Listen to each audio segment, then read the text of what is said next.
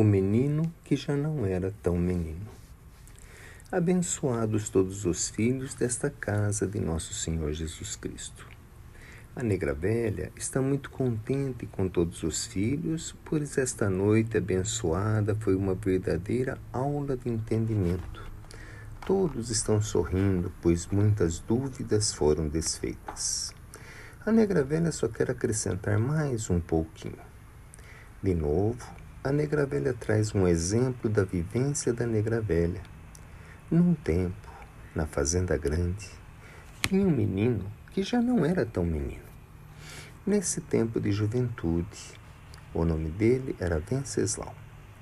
Venceslau não tinha mais idade para brincar com os meninos naquele tempo despreocupado mas também ainda não tinha idade para acompanhar os outros no trabalho do cafezal.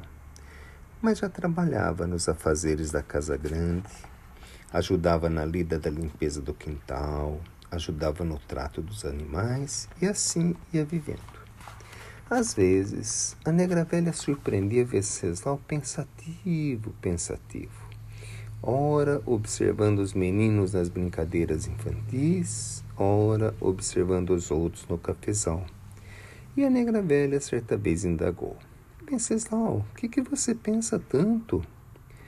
Mãe, tenho uma vontade enorme de acompanhar a brincadeira, mas sou grande. Tenho uma vontade enorme de trabalhar no cafezal, mas sou pequeno. Ah, Venceslau, e você não se sente útil onde você está? Sim, mas sinto tantas saudades e essas vontades diferentes. Venceslau, Venceslau, tudo tem seu tempo.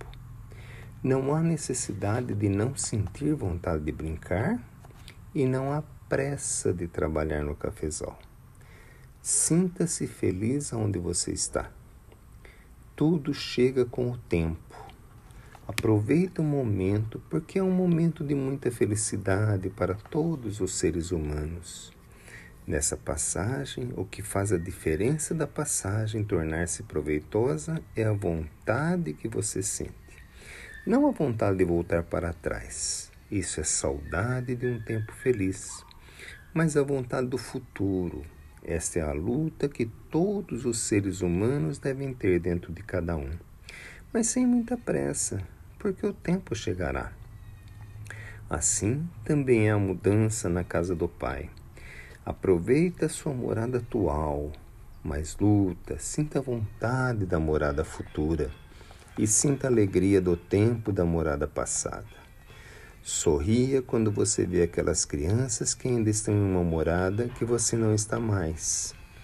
Esse é o desejo de nosso Senhor Jesus Cristo.